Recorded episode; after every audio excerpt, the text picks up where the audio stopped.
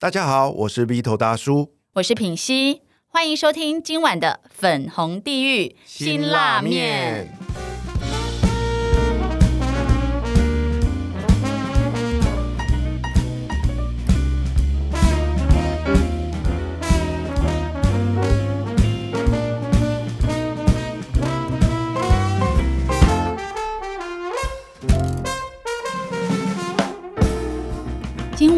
邀请来陪我们一起吃这碗辛辣面的来宾是谁呢？在爱情里，每个人都希望能够遇见一位符合心目中所有的标准，仿佛命中注定的另外一半。但事实上，你会发现这种梦幻的情节只出现在小说里或者是偶像剧里。于是，有些人开始尝试一种新的方式，透过开放式关系寻找属于自己的幸福。今天我们邀请到了一位开放式关系的实践者，他目前同时拥有三位爱人，致力于两性情感探讨、开放式关系议题以及亲密关系民主化。他的赚钱技能是社群经营、商务关系以及活动企划，但无心兴趣是谈恋爱。让我们一起欢迎三妈从来不说谎的三妈。三妈，嗨，大家好，我是三妈。哇，三妈哎，你好难请哦。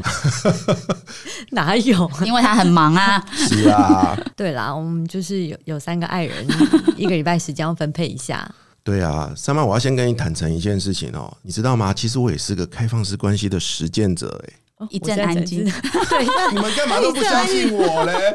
我的开放式时间关系不是在关系上，我是在工作上啦。啊，你们都知道我的故事嘛？我去年突然就没有了工作，对不对？然后呢，失业了一段时间之后，好不容易回到职场，我发现我回不去了，因为啊，我不想再接受一份就是朝九晚五把我绑住的工作，不想变成老板的人。嗯，然后呢，因为我有很多。想做的事情有很多，就是你知道，以前工作虽然赚钱很开心啊，可是某个角度都觉得身不由己，就是我拿你的钱，我就要听你的话嘛。嗯，然后在这一年的过程中，我发现了很多我喜欢做的事情，比如说写作啊，包含了现在录这个 podcast。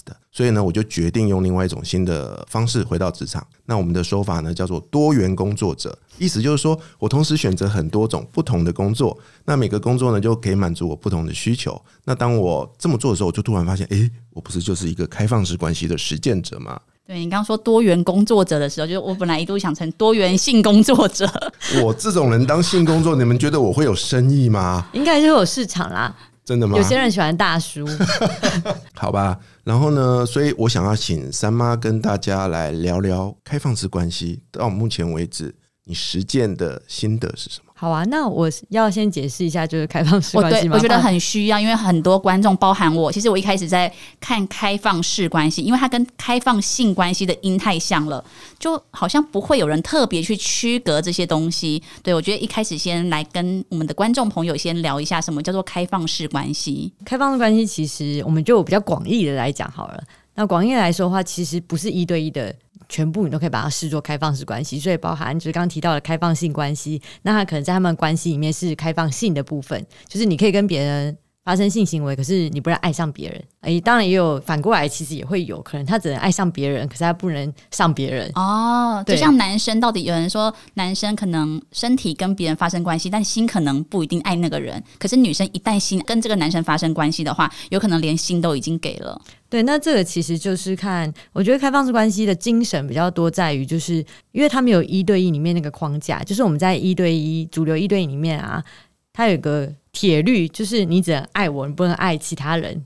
所以在一对一的话，他只要有这条铁律在的话，你只要维持在这个铁律里面，其实你做其他事情好像都没关系，不用去沟通太多，因为毕竟我只爱你一个人。但今天在开放式关系里面的时候，他可能变成不是这样子的时候，就变成所有事情都要去沟通了。就像包含我们刚刚讲的，你可以爱上其他人吗？还是你只能上其他人？对，那这些东西其实就是在关系里面要不断去沟通，然后达成共识。也就是说，开放式关系的精神是两个人或者是。你的关系面每个人，你那条规则是什么？是你们自己制定的，而不是在像一对一那样子，就是我只爱你一个人这一条规则。这样，但玩这场爱情游戏的人，彼此都要很明确的知道，你现在同时有跟几个人交往，然后不能够有隐瞒，是不是？我们基本上是鼓励这样子做啦，但是我得承认，就是实践上来说会有一些难度。对，嗯但是我们如果是在就包含我或者是一些开放式关系的组织，他们就是大家在讨论开放式关系的时候，我们还是希望以知情同意为前提，嗯所以我们当然是鼓励知情同意。但是我已经实践两年了，然后就包含我在开放式关系里面组织其实有担任义工，所以我会接触到一些案例嘛，然后发现知情同意某些程度上。应该说，坦诚这件事情其实是确实是有难度的。因为有很多女生啊，她都会说，他如果在外外面干嘛的话，不要让我知道就好了。他们可以睁一只眼闭一只眼，在这样的关系里面呢，所以你们是两种截然不同，就是应该说期待往不同的方向走，我。们都裸体，什么心都打开来。嗯嗯，你这样让我想到了我现在的工作，你知道吗？公司有一天啊，要我签了一张一个资料啦，我认真的看了一下，它其实就像你说的、欸，那张资料上面就是写说，你要写清楚说，你现在除了在这边服务之外，你还有在哪个地方去服务去赚钱，然后你要写清楚你那个合作的对象的这个公司的名称，你做的事情，那甚至包含了你在那边的收入。嗯但是就可能比较传统的公司，它就会有竞业条款啊，有你不可以兼职这样的，就是你的雇佣合约里面会有这样子，那就好像比较像一对一。没错，没错。那但是像这种，哎、你一去你就是用类似呃 part time 的关系合作，那他反而会要求你去签这一个你刚刚所谓的这个沟通的过程。对他需要你，他需要知道你其他状况。嗯那其实公司这边他可能也比较好知道怎么样跟你维持这个关系。没错，所以我才说嘛，这个我真的是在实践开放式关系啊！跟跟老板实践，跟老板实践。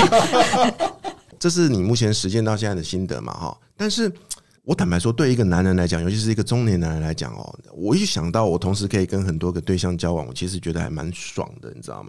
但是我没有做过，所以我不知道那到底爽不爽。所以我想问三妈，在实践的过程中，真的有那么爽吗？因为我先说我的经验，就是当我成为一个自由工作者之后，我发现没有想象中的爽诶、因为我每天就要切换不同的身份去做不同的事情。老板讲话有时候你知道还会错评。我在跟 A 讲话的时候，我会想到 B 的事情，你懂？或者是我在跟 C 沟通的时候，我的心还挂在 A 上面。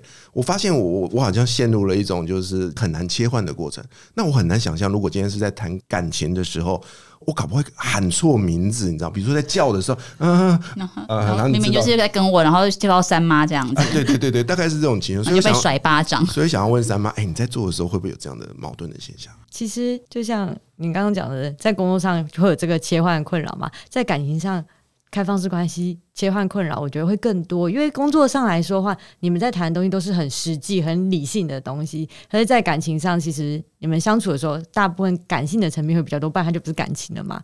所以那个切换，其实我觉得是相对起来，可能还会比你现在状况再多一点。哦，那很辛苦哎、我是没有叫错名字过啦，对啊，然后呃，我有想到一个画面哦，就是说，比如说我很想去看一部电影，那我就有选择障碍啊，因为如果我同时有三个陪我去看电影的伴的时候，我就不知道找谁耶。我的部分的话，我有时候会分三次看。同一部电影看三次，不会腻吗？我目前有两次，就是电影都是先跟保育员看完，然后隔天我就跟小动物再看一次。保育员跟小动物就是三妈的其中两位爱人对，人。他是我两位爱人。那第三位呢？第三位是适格者，所以他好难懂了。反正他喜欢福音战士，所以变这样子。那我问一下，他们彼此都知道彼此叫做什么吗？就是小动物知道保育员，就是他知道这个人叫保育员。他们大概都知道彼此的存在。那但这个部分的话，其实有分成。我们在每个人关系里面，其实状态会不太一样。像我跟小动物之间的话，我们就是属于什么都可以讲的。那我跟保育员之间的话，会属于就是有问再说，没问就不讲。但是这是我们的默契嗯这样子。那我跟适格者其实也比较偏向，大部分事情都会讲啦。应该说，我跟他之间的话，比较像是我什么事都会跟他讲，但他的事情是我有问他就会回答，但他不会主动讲。三个不同的爱人有三个不同的相处模式，这让我想到了就是开放式关系的一个很重要的精髓，就是可以满足彼此各自的要求。对，就像我一样啊，我为什么要去做这份工作？因为这份工作可以带给我一个薪水，让我可以活下来。那为什么我要去做另外一个工作？因为那份工作可以给我成就感。那最后呢？为什么我累得半死还要再去做最后一份工作呢？因为那份工作可以带给我想象的未来。对我来说是这样的关系，那我就觉得开放式关系好像也是这个样子啊。完全是这样子。现在突然觉得用工作比喻非常的是好理解 对嗯，那品熙，你你会愿意实践开放式关系吗？老实说，我真的之前我虽然听过，可是我其实是到三妈的时候，我才真的理解这一个精髓，然后我就会有点懊恼，为什么我在婚前不知道这件事情，我也很想体验看看。我觉得就算我体验之后，我觉得诶，我好像不适合，但是也知道说哦，我就是很心甘情愿的自己要进入一对一的关系。可是我觉得很多人在进入一对一关系前，他没有这样体验过，他的内心就是会觉得。好像另外一个也很适合我，哎，这个也很好，就会有一种就是有一份期待跟幻想，但是好像现在这个人就一直无法满足自己的感觉，所以其实我觉得这是一件好事，就是体验看看，然后就知道说我到底适不适合，然后也会不会心甘情愿的往下一个。比如说一对一的关系走，婚后也可以试试看。我但是还是要沟通，要沟通。我那天有听到他讲一个那个词，什么婚姻什么民主性哦，亲密关系民主化嘛。哎，哇，我觉得这是你发明的吗？这不是，这是一篇论文吧？我记得没错，话它是国外的论文，然后他们用到这个词，这个词有点难啊，亲密关系不太多人在用。嗯，意思就是说。我在亲密关系里面，我们是可以透过比较民主的方式去讨论、去决定一些东西。对，然后他其实他原文里面讲到，不只是在感情上，其实包含就是父母跟子女之间，他的想法也是这样子的。他概念应该说，不是因为父母他们是比较长辈，然后对他就可以决定所有事情。哦，就是等于是尊重每一个人他的独立思考的想法。对，很棒。那因为我老公其实啊，常常都会跟我提到一件事情，就是交换伴侣。他就会说：“哎，这么先进哦。”他可能会有一个期待跟想象吧，就会想看他老婆被人家干嘛。对，然后所以你觉得交换伴侣这件事情，你个人是可以接受的吗？交换伴侣这件事情，我其实不太接受，因为我本身是一个就是性爱不分离的人，所以除非对方也是我很爱的人，爱的人才有办法做到这件事情。所以你是一定要有爱，你才会有性的人。对，对我来说，性比较像是表达爱的一种方式，就像做便当给对方吃。或者是送他他喜欢的东西，这种感觉对我来讲，性跟这些事情其实一样的。哎，所以你看，三妈看起来啊，如果就是以一般主流社会的观念来说，开放式关系是一个比较先进的一个想法，可能很多人是不能接受。可是，在这个先进的框架嘛里面，你也有你自己的忠诚呢。你的忠诚就是我要有爱才能有性。对我做不太到分离。我其实有因为这样，然后一度觉得说，啊，我好像很落后。有没有很奇妙？这边就是吊诡的问题啊！因为光从外表看起来，好像你是一个很先进、很 open 的人，可是聊到现在发现没有呢。你只是在很 open 的这个外表之下，其实你骨子里是蛮传统的。我就喜欢谈恋爱啊！哦，他是需要不同的爱来滋润他，对不对？然后我觉得时间开放这关系有个好处啦，对我来说，就是我过去的感情经验里面啊，我是一个很容易被对方影响，然后我跟谁在一起，我就变成谁的样子，对。所以我会单手投篮，我会打撞球。那越是因为某些有时候以前有些对象还是很爱打篮球，有些对象喜欢打撞球。那这个情况下，然后包含就是我可能整个生活都会跟对方黏在一起，然后会为了对方做很多事情。而其实这个状态对有些人来讲，其实是有点负担的。嗯，我明白。就像刚刚品熙所说的嘛，她老公啊有个幻想，希望她看到她被别人怎么样怎么样怎么样。这个就是传统在一对一关系里面，我们必须要满足对方对自己的幻想或者是期待。可是事实上，我们不可能完全满足嘛，嗯，对不对？所以像我也常常跟我老婆因为这件事吵架。比如说，你知道的，我们结了婚的男人嘛，就是希望老婆是贤妻良母嘛。问题是，老婆也有她的事业啊，她每天回家也是忙得半死啊。所以我们每次在洗碗的时候就会 murmur 嘛，就边边洗边念说：“靠，为什么娶到你这家伙什么都是不会做？”那问题不是啊，在一对一关系里面，你必须得接受，对不对？但是如果说，哎，今天是个开放式关系的话，我可以去找另外一个叫做清洁员。然后他就可以每天帮我洗碗。其实你现在也可以找清洁员、打扫阿姨就可以了，付钱做这件事就好了。或者你买洗碗机，他想要免费的啦，你一定是 想要免费的，对不对？免钱的最贵。对啦，所以其实我觉得，如果去除掉一些所谓的世俗的评断，我我真的觉得开放式关系它的价值观是呃某个角度其实不比一对一的来的差，它可以解决很多人的需求的问题。尤其是当我把它想到跟工作有关啦，我真的觉得那就是完全一模一样的事情。就像工作里面，可能就这间公司没有人要洗碗，所以两个人该讨论说要不再害有一个人来洗。没错。可是我蛮好奇，你当初怎么会想要开始这个开放式关系？当初其实是我跟保育员，就是我们先开始做爱。然后我就当然爱他，而且越做就是越爱这样子，我就陷入了。就是简单讲，就是炮友晕船好了。那这个炮友晕船，就是我大概晕了一个多月之后，就遇到小动物。那我跟小动物其实我们相处非常开心，对我们都喜欢吃芋泥，然后我们到处去吃芋泥，好，这不是重点。然后后来我们就进入了一个，他就问我们要不要跟他在一起的状态，这样。然后我就跟他说，可是我跟保育员那边并没有想要结束，那你就两个选择，一个就是放弃，因为我现在真的还没有想要结束；另外一个就是等我结束，反正我可能过个两三个月可能就会结束了这样子。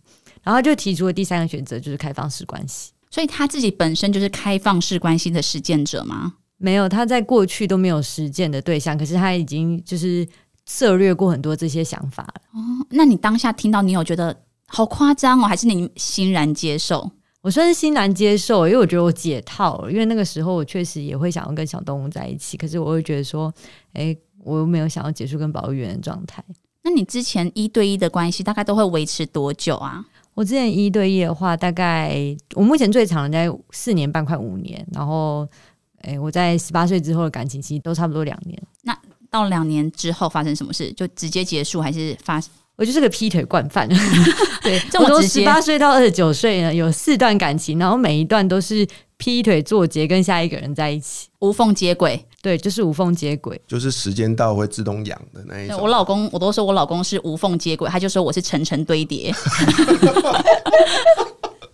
对，OK，那时间到现在为止啊，你有没有遇过所谓的瓶颈或低潮啊？就是觉得啊，这样下去好吗？好累哦，或者是自己都产生了怀疑，有有遇过这样的一个现象吗？我觉得我遇过这样现象的状态，都不是跟开放式关系有关，是跟我的爱人之间的关系有关系。等于就是跟他的关系里面出了问题，然后让我觉得，啊，还要继续嘛？其实最多就是跟保育员啦。那因为我们其实就是那个炮友晕船，然后扶正 好了，我们就这样讲好了。那因为他，呃，因为我们一开始其实就是建立一个以性为主的关系，就是我们大部分人相处都是在做爱。那这个过程中，其实对我来讲，我曾经就是陷入。到现在偶尔还会啊，就很多时候会觉得很迷惘，就是好，我们都只有做爱，这样我们真的爱吗？可是这个不就符合你当初就是，比如说刚这保育员嘛，对对，对他很擅长做爱，可能另外一个可以跟你心灵交流，每一个人符合你不同的满足啊。但对我来说，就是我还是要爱的成分，不然我觉得那个做爱就真的是泡友。对哦，但这个历程其实到现在的话。我我自己蛮确定，就是我真的很爱他。我怀疑比较多的不是他的部分，是我自己的部分。就是因为其实我确实也是跟他见面最想要做的事就是做爱，可以不要看电影，可以不要吃饭，但做爱我我一定要这样子。他今天不想跟你做，你还会生气这样吗？对，我会说啊，那你不要来好了。所以他才是工具人吧？你对小动物有时候说你就把人家当洋巨人啊，然后你还怀疑你爱不爱他。听起来好酸哦！不是重点是对小动物，对他在笑我。对小动物可以这么心胸开阔的这样跟你讨论，你跟保育员可以讨论很多事情。哇，哎，这真的是不容易。如果是那种很爱吃醋、心胸狭窄或者是很小心眼的女生，完全不能够听到有任何其他女人的名字。哎，那我觉得其实这个实践的过程中，你会慢慢的解套这些这些想法。那你觉得真的是变得更开阔，还是变得不在乎？变得更开阔，就是你有很多东西可以接受，而且我会觉得会有一个感觉是说，你今天连我爱上别人这种这么跟主流相违背的事情，你都接受我的话，那我非常确定你是无条件的爱我。聊到这边，我突然想到一个名词哦，我不知道适不适合了哦，就是在我们的这个投资圈里面有一个新的趋势，叫做共享经济。哦，在过去呢，大家都会自己习惯什么东西都是要用买的嘛，就是我自己所有的，对不对？可之前兴起一个共享经济，就是哎，这些东西用 share 的就好了，为什么要花那么多时间、那么多资源在这个东西上面？嗯，所以开始有很多的共享单车啦。共享甚至汽车哦，你知道，连那个宾士都开始在国外有这样的服务了。意思就是说我不用花三百万去买一台宾士，我只要花五十万，我就可以每天开不同的宾士。那它跟开放式关系是不是有些类似的地方？我觉得他跟开放式关系的走到家庭面，然后有生养育小孩这一面的时候，其实那个关系就很明显了，就很很多地方重叠了。因为开放式关系的家庭好了，他们是以开放式关系建构的这种家庭的话，他们可能会是好几个人养一两个小孩，其实很像以前的那种部落的概念。所以有可能，比如说你跟你的三个爱人，你们四个组成一个家庭，然后你们再领养两个小孩，或你跟其中对生小孩，那就会变成说，它其实可以减少很多就是养育的成本。成本就是可能你的小孩有三个爸爸，那这三个爸爸的各自可能他们也可以做别的事，但是又给这个小孩很满的爱。对，有点像这样。对，但这我目前没有要走这个路线啦，他们三个应该没有办法住在一起。对。聊到这边，我想到一个一对一关系的一个定义哦，因为一对一关系里面很明显的就是会有那个嫉妒的成分嘛，对不对？所以我们通常会有一个心里面的障碍，就是说只要他没有其他人，就代表他爱你，所以我没有办法接受他同时有另外一个人。但是事实上，在开放式关系里面并不是这样的，我可以爱你，但是我也接受你同时有其他人的存在。对，是这样子的。而且我觉得刚刚讲到那一句话，其实是有 bug 的，就是他没有其他人，就是爱我。不一定啊，对，也有可能他就是没对没爱任何人，对他最爱他自己，有可能。或者他妈。所以你觉得，对于我想问一下，你对这三个爱人的爱都是百分百吗？我觉得很难去量化，或者是说比较。可是像比如说，你是来自于一个你的父母有生了五个小孩，嗯你自己有很明确的感受到，其实父母的爱其实可能比重更多是在你身上。其实我常常也会在思考一件事情，就是我们一个人可以同时去爱那么多人吗？还是我们的爱就是像时间一样，是可以，就是我如果给他了百分之六十，我对另外一个人可能只能剩百分之四十，因为我们有那么多的心力。对你来说是怎么样呢？我觉得我可以明确分辨出来说，我比较喜欢跟谁花时间在谁身上做什么事情。但是无法分辨出这个人我是五十九点六分之类的。所以我觉得那个有点难分辨，哦就像因为这可能会有很多主观的想法，像我很喜欢跟保育员做爱啊。那如果今天看待这件事情的人，他觉得做爱等于越爱，做爱次数越多等于我越爱这个人的话，那就会看起来很像是我很爱保育员。看他自己怎么定义这件事情。对，那换个角度想，就是如果如果今天看这件事情的人，他觉得说，呃，很喜欢一起出去玩啊，一起去看电影，一起享受人生，一起看这个世界怎么样，才是很爱的表现的话，那就看起来是我超爱小动物，因为我很喜欢跟他做这件事情。嗯，所以如果有一天呢，保育员不见了，这时候呢，你会做哪个选择？你会去要求小动物来，因为你要来补我做爱的需求，还是你会觉得去找下一个保育员？我应该会选后者吧？因为他就觉得没有一个人可以有办法全方面的去满足他，对不对？对，我会是这么想的。但也有可能就是那时候已经老了，就没有这么喜欢做爱了，因为其实对象也不好找。老实讲，对，真的，我觉得性要找到契合的人真的是不容易。你有这种感觉吗？而且开放式关系很难找对象，开哦，放关系跟、接受。对，开放式关系跟就是你今天跟人家讲说我是开放式关系，跟别人说我只想玩玩，我我只想玩玩，好找对象很多欸。因为不用负责任。对，可是开放关系，可能有些人觉得啊，还要讲这么多啊，我要听你介绍你其他对象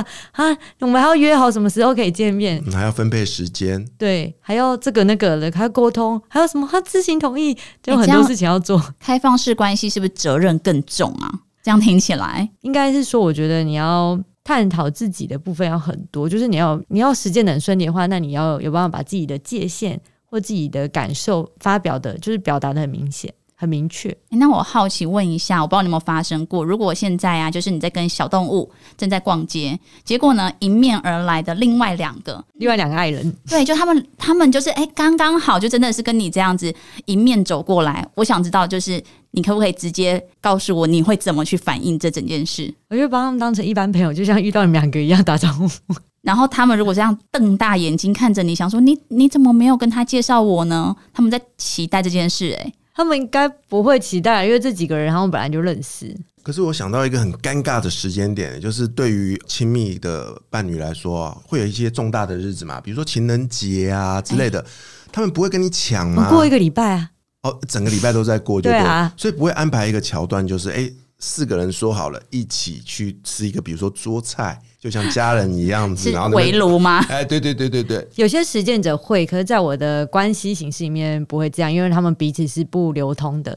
但有有一些开放式关系实践者，他们可能是我爱你，然后我的伴侣也会爱你。哇，这个真的是这个在男同志比较多，情操。也不一定伟大。对男同志，讲到我们讲，我刚刚讲到男同志的族群比较多这个现象，就是因为对他们来讲，就这个是比较可以互通的。对，那因为异性恋来讲的话，可能就会有异性的问题。嗯，对，毕竟你爱的对象就是跟我应该是同性才对，所以我们可能就比较没有办法流通。但确实也有，就是他们可能像我有认识一个实践人，他就是他们其实已经比较接近封闭，因为他们其实都不找新的对象，所以他们就是一个男生跟两个女生，然后他们是逢年过节都一起的，而且他们还会一起回家过年哦。他们还会一起回三个，就是他们的过年行程会有先去谁家，然后再去 B 的家里，再去 C 的家里这样的，然后都是三个人一起。嗯哼。所以啊，我想问一个问题，就是你觉得必须要具备哪些关键的特质或能力，才能够比较容易实践好这个开放式关系啊？我觉得跟斜杠的工作者可能要蛮类似的。首先就是你要有很好的自我觉察的能力，你要比较清楚自己想要什么，就跟斜杠一样嘛。如果你搞不清楚自己想要什么的话，你就会觉得我 怎么做做老板，然后好烦哦，我不知道我自己在干嘛。对，那在开放式关系里面也会也会进入这个状态。那因为你知道自己想要什么，所以你在沟通的时候，其实你就可以比较明确。呃，我们换个讲比较难听，就是你不会被对方牵着鼻子走，因为你知道你自己想要什么。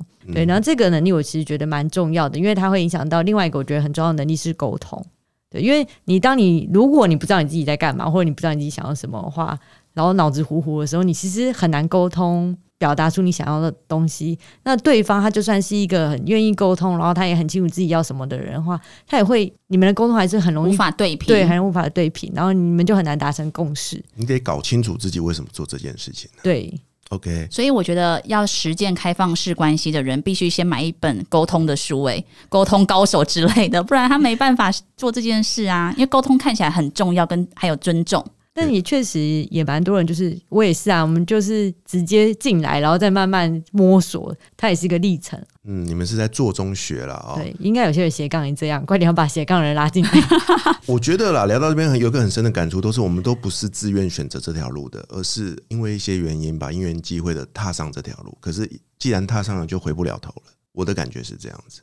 还好啦，我觉得开放式关系也可以，就像斜杠一样，你做一做，想要只有一个老板也可以回去，就时机点对了，然后也不排斥这个可能性。对，那我觉得就是你确定这个是你要的选择就好了。那你会想结婚吗？哦，我会想要结婚。那你的婚姻会是长什么样子？就是我觉得要先讲我怎么看待婚姻啊。我觉得婚姻的概念就是选一个没有血缘的一等亲。你的父母是理解你不是你选的嘛？你的小孩也不是你选的，反正你把他生出来，然后你也不知道他怎么样子。可是你的结法律上结婚对象那个人是你可以，他跟你很亲密的，但是你们没有血缘关系，而且是你自己可以去做选择的。对，那我就会想要把这个机会用掉。我觉得不用白不用的概念是吗？对，就是有一种不用白不用的概念。那也有个想法，就是说，在我今天不能替我自己表达的时候，那我比较信任他，我认为他可以帮我完成这件事情。那目前这三个有谁比较？有这样子的荣幸可以帮你决定，我觉得我还没有到就是想清楚这件事情的时间。所以，如果能够再做一次选择的话，你还会踏上相同的这条路，成为一个开放式关系的实践者吗？我会，而且我可能会希望在更早几岁，因为我现在已经三十三了嘛，所以我实践开放式关系的时候大概三十一。那我希望可能在更早，就是假设二十三岁好了，那是我。在长期的关系里面，第一次劈腿的 的时间，这劈腿对你来说是一种罪恶感啊？我觉得他是，就是先讲一个状态，应该是说我蛮容易对别人有好感的。对，对我来说，就是我只要跟一这个人一直聊天，我就会觉得我喜欢上这个人的。但是当我在以前一对一关系里面的时候，我跟我的那时候男朋友坦诚这件事情的时候，你就会爆炸，嗯，会被生气，然后对方可能会觉得你这个花心鬼。对，那呃，我的心态也会是说，我好像做错事，让他难过了。对我怎么可以这样？我怎么还会喜欢上别人这样子？的感觉，那在这个状况下，其实你就会变得很像我有罪，然后我很糟糕这样。哦，所以你现在就是完全跳脱这个框架，就是我不要再承担这个罪了。你们定给我这个罪，我不要再。我就是很喜欢别人，我就是喜欢谈恋爱，很棒哎。嗯，你找到了一个出口，一个解决的方法，而且接受自己。对我找到一个解法。那呃，老实说，其实我在不知道开放式关系之前，确实有蛮长一段时间蛮讨厌自己的，觉得我怎么那么糟糕，很容易喜欢上别人，然后甚至一度就是觉得说我好像不该谈恋爱，因为我很容易喜欢上别人，那就会有人伤心。OK，那在节目的最后呢，我想要邀请三妈对过去的自己说一段话，你会对自己说什么呢？我希望你早点看到《道德让你》这本书，然后开始实践开放式关系。你就看到那一本书，对，这本书叫《道德让女》，然后，哎，我不小心变推书了，这样，我会蛮推荐，就是不是只有想要实践开放式关系人，是在关系里面的人，大家都蛮推荐看这本书啊。对，因为它里面其实它讲了很多，就是关于你在关系里面怎么样呈现自己自在的样子。他有提到很多方法，还包含他有一些小练习。那我其实觉得这些方法不是只用在开放式关系里面，其实一对一很适用，甚至应该是说开放式关系里面，为了维持关系，然后他们展现很多态度，或者是沟通，愿意面对沟通这件事情，其实，在一对一里面，我觉得也是很需要的。多做这件事情，就会少了一些去低卡啦，然后去靠背男友、靠背老公这种地方的人。就这些人都赶快去看这本书，这样子。对，因为那些它上面那些文，就是在低靠或者那些靠北什么，对，有时候我都在想说，哇，你在那边发文，为什么你不回去跟你造成困扰那个人好好沟通这件事情？哎，有道理耶。可是有没有可能他因为他沟通了，然后就是沟通不良就放弃？那我其实觉得，就是确实有些人，你就是跟他不对频，那你们怎么样都沟通不良，那为什么要继续？哦，讲的也有道理。不管是一对一关系，或者是开放式关系，聊到现在啊，我有发现一件很重要的定律，就是爱是靠时间累积出来的。然后呢，除了零跟一之外，你永远有其他新的选择。不管是在工作上，还是在关系上，相信你都值得更好的选择。谢谢三妈今天为我们带来这么精彩的一个分享，我相信对大家都会有很大的一个帮助。下礼拜陪我们一起吃辛拉面的来宾会是谁呢？我是鼻头大叔，我是品溪，粉红地狱辛拉面，我们下周见，拜拜。拜拜。